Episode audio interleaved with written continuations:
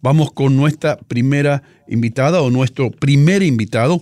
Él es eh, Juan eh, Dirce, director de Asuntos Latinoamericanos del Comité Judío Americano. Te damos la bienvenida, Juan. ¿Cómo estás? Buenos días, un gusto estar con ustedes en esta mañana. Bueno, esto siempre, tú sabes que, que esto que tú vas a discutir es algo que me ha preocupado eh, siendo yo residente del área de Nueva York y sabiendo la importancia que tiene la comunidad judía en este estado y en esta ciudad, la Gran Manzana, eh, pero donde eh, en los últimos, yo diría que dos o tres años se han visto muchos actos de violencia en contra de la comunidad judía. ¿Por qué tú crees que esto ha sido? Bueno, sin lugar a dudas, como tú mencionabas, ha habido un incremento alarmante en la cantidad de incidentes y de ataques antisemitas durante, yo diría, durante los últimos años, con un crecimiento muy fuerte y una manifestación muy violenta en las últimos, las últimas semanas del año anterior. Eh, no solo la ciudad de Nueva York, quiero recalcar eso, o sea, muy concentrados por sobre todo lo que pasó en los meses, en las últimas semanas de diciembre en la ciudad de New York y los alrededores, pero no únicamente en Nueva York.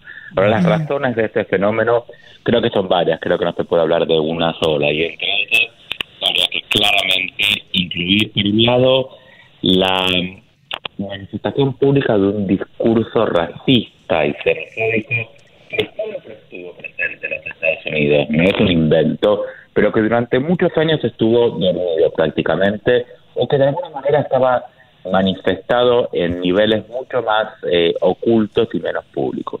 Lamentablemente, el discurso político que se utiliza en los Estados Unidos en los últimos años ha de alguna manera generado nuevas reglas y ha permitido que lo que antes se consideraba fuera del discurso aceptable hoy sea prácticamente un modelo de discusión pública abierta, con lo cual manifestaciones de odio racistas y no solo antisemitas, sino contra diferentes minorías y grupos étnicos se hicieron mucho más visibles durante los últimos años. Otro tema adicional es claramente el crecimiento de los medios sociales. Los medios sociales con todos los beneficios que traen, también traen la posibilidad de llegar en forma anónima con mensajes de odio prácticamente sin costo a niveles de audiencia incalculables. Y mientras no haya una regulación que elimine la posibilidad de que las personas que posteen mensajes racistas y discriminatorios lo puedan hacer, seguiríamos lidiando hoy con un elemento central en la lucha de, eh, podría decir, de los mensajes de odio más radicales. Y creo que eso como sociedad nos debemos a un, a un debate de cómo se regulan los medios sociales con el alcance que tienen y con la fácil eh, posibilidad de que sirvan como un elemento motivador para difundir mensajes raciales. Otro elemento adicional, sí. Háblame específicamente de, la campaña Judaísmo con Orgullo, ese es el nombre que, que le han colocado. ¿Qué alcance pretenden eh, tener? A, ¿A, dónde ha llevado eh, el hilo de esta campaña? Explícame un poquito los propósitos. Bueno, el, American Jewish Committee, la, la, organización para la cual yo trabajo, claramente líder en el tema de la lucha por los derechos humanos y en contra del antisemitismo, ha sentido que es el momento de salir públicamente a decir basta, eh, no solo que vamos a seguir siendo judíos, sino que vamos a seguir manifestando con orgullo nuestro judaísmo y vamos a solidarizarnos primero con las personas que fueron atacadas durante los últimos meses, que eran en muchos casos, como hablábamos antes, la ciudad de Nueva York, gente visiblemente eh, vestida como judía, con hábitos culturales judíos, con lo cual fácilmente identificable. Entonces lo que dijimos fue somos judíos, todos somos judíos, pero somos judíos también y orgullosos. Entonces vamos a salir públicamente y el día de convocatoria, que fue prácticamente el, 6 de enero, se salió con una campaña masiva donde cientos de miles de personas en todo el mundo, incluidos presidentes, primeros ministros, alcaldes de ciudades, salieron a decir judaísmo con orgullo, Jewish and Proud, apoyo a la comunidad judía, aunque no soy judío, pero el mensaje es muy fuerte. El mensaje es no podemos permitir que este antisemitismo se instale como una cosa corriente de todos los días, porque sabemos por la historia que el antisemitismo empieza con los judíos, pero no termina en los judíos. Los judíos son simplemente un ataque de un primer paso de este antisemitismo que no es más que una manifestación de una sociedad enferma.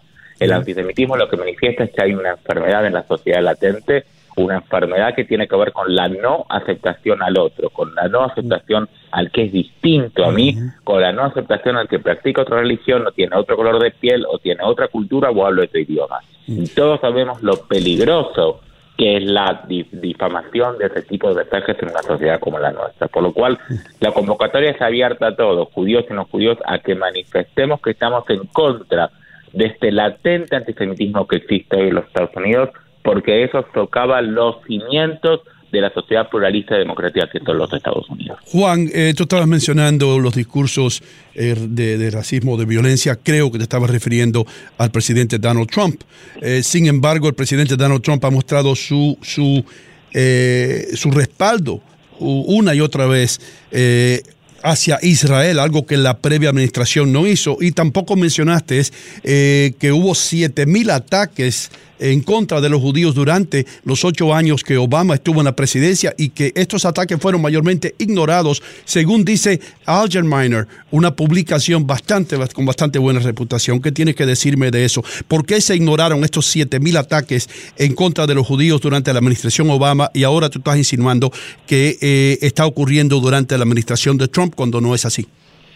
Mira, yo no estoy insinuando ni acusando ninguna administración de ser pro o menos pro judía o menos israelí. El American Jewish Committee es una organización con más de 106 años de historia, totalmente bipartidista y no apoyamos a ningún partido ni ningún candidato, simplemente apoyamos políticas que tienen que ver con el fortalecimiento de los valores democráticos en las sociedades en Estados Unidos y en todo el mundo. Ok, entonces ¿a qué te referías tú, a qué te referías tú acerca de los discursos eh, de odio que, que tú que tú nombraste?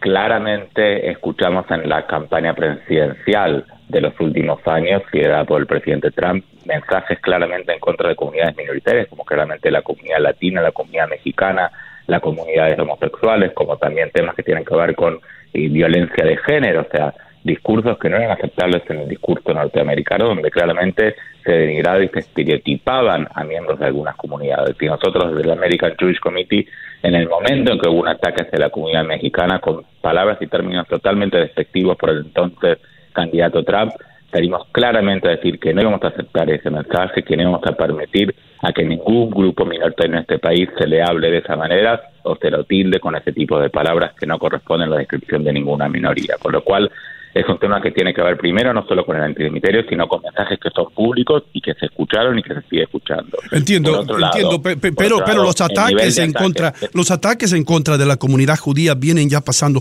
desde hace muchos años. Estaban ustedes también manifestándose de esa misma manera cuando esos ataques siempre nos manifestamos. La diferencia fue que nunca hubo ataques con violencia física en los Estados Unidos como hubo el año pasado, por ejemplo, la sinagoga en Pittsburgh o como hubo el asesinato en la sinagoga Poway en San Diego, en California. Con lo cual, si bien siempre existieron manifestaciones antisemitas, como decía antes, estas manifestaciones fueron latentes, se limitaron en muchos casos a niveles y sí es verdad que hubo también ataques en forma eh, física a centros judíos, pero no con la consistencia, con la manifestación y con la eh, frecuencia que hemos visto durante, durante últimos años. Y claramente, como decía, no es solamente la libertad de expresión la que tenemos que garantizar, sino que tenemos que tener en cuenta que estos grupos fascistas, blancos, supremacistas, que niegan el derecho de cualquier minoría en los Estados Unidos a vivir en forma democrática y pacífica, tenga la posibilidad de acceder a mayores medios de comunicación o mayores medios de discusión.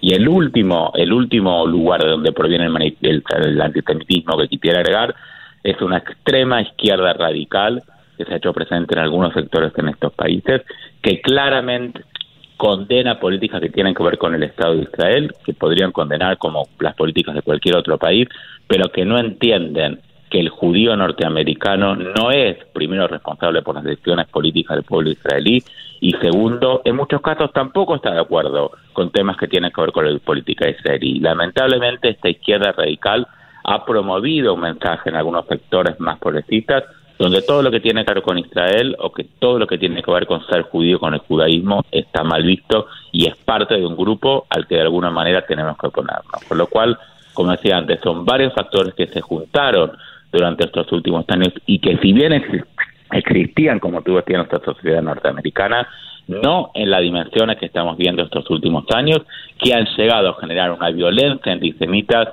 sin eh, antecedentes en la historia del judaísmo norteamericano que tiene más de 350 años. ¿Qué, crees tú de que de cierta manera el gobierno debe eh, pues eh, meterse más en estos asuntos y ponerle más atención, tal vez proveer más seguridad para proteger a los centros judíos, especialmente los centros, las sinagogas y otros lugares de concentración judía? 100% las autoridades tienen una responsabilidad enorme, pero no solo a las instituciones judías. Y acá lo que vemos es una manifestación de odio hacia distintos grupos minoritarios, entonces lo que habría que hacer es fortificar y dar seguridad a todos los miembros de la sociedad. Y el mensaje es muy claro.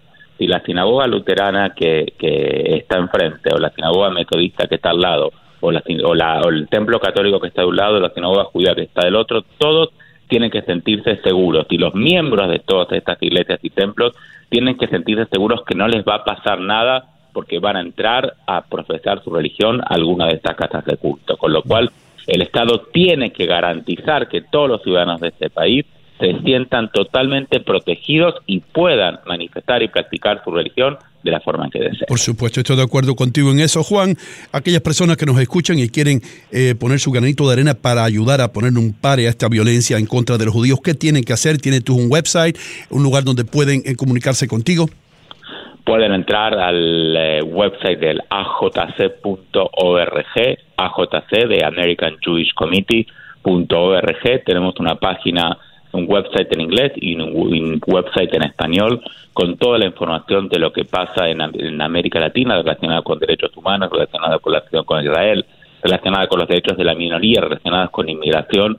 Los invito a que entren a jc.org o si no en Twitter, AJC Latino, que nos sigan, que se pongan en contacto y que se sumen a esta campaña diciendo no al antisemitismo, no a la discriminación, no a la violencia. Gracias Juan por estar con nosotros esta mañana. Un gusto, gracias a ustedes por tenerme. Gracias. Tu DN Radio. Buenos días, América regresa después de la pausa.